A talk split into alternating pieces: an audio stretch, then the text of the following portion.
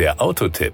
Informationen rund ums Auto. Man schrieb das Jahr 2017, als Kia in Berlin den Stonic vorgestellt hat. Am besten hat er den Passanten damals wohl in einem auffälligen Gelb gefallen. Das ließen jedenfalls die Reaktionen vermuten. Mittlerweile wurden europaweit 250.000 Exemplare des Crossovers verkauft, mehr als 24.000 davon in Deutschland. Seitdem hat sich einiges getan. Power und Drive. Bereits zum Modelljahr 2021 hat Kia den Stonic umfassend überarbeitet und dabei auch den Antrieb elektrifiziert. Dem 1.0 TGDI 120, die 120 steht für die PS-Zahl, hat man ein 48 Volt Benzin-Mild-Hybrid-System spendiert. Serienmäßig wird es mit einem intelligenten Schaltgetriebe von Kia, kurz IMT kombiniert. IMT steht für Intelligent Manual Transmission. Optional ist aber auch ein 7-Stufen Doppelkupplungsgetriebe DCT7 verfügbar. In Bezug auf die Fahrwerte ist es egal, für was Sie sich entscheiden. Die Beschleunigung von 0 auf 100 km/h wird von beiden Varianten in 10,4 Sekunden erledigt. Beide sind 185 km schnell.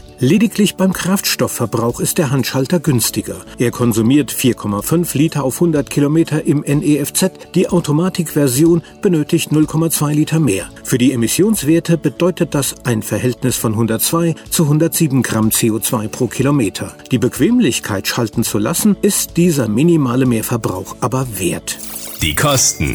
Hier ist natürlich eine Preisrange gegeben, wobei man zwischen dem Handschalter und dem DCT-Getriebe unterscheiden muss. Die günstigste Version des 1.0 T GDI 120 mit 48 Volt Mildhybrid Bordnetz ist als Edition 7 ab 19.950 Euro zu haben. Als Handschalter gibt es zudem die Ausstattungslinien Vision, Spirit, GT Line und Platinum Edition. Die Version mit Doppelkupplungsgetriebe DCT 7 startet dagegen erst mit der mittleren der Spirit-Ausstattung, hat deshalb einen Einstiegspreis von 24.800 Euro. Unser Testkandidat war die GT-Line für 25.800 Euro. Das Topmodell Platinum Edition liegt bei 27.250 Euro, ist dafür aber von minimalen Optionen abgesehen voll ausgestattet. Etwas drauflegen kann man natürlich für eine Metallic-Lackierung, eine Anhängerkupplung oder ein elektrisches Glasschiebedach.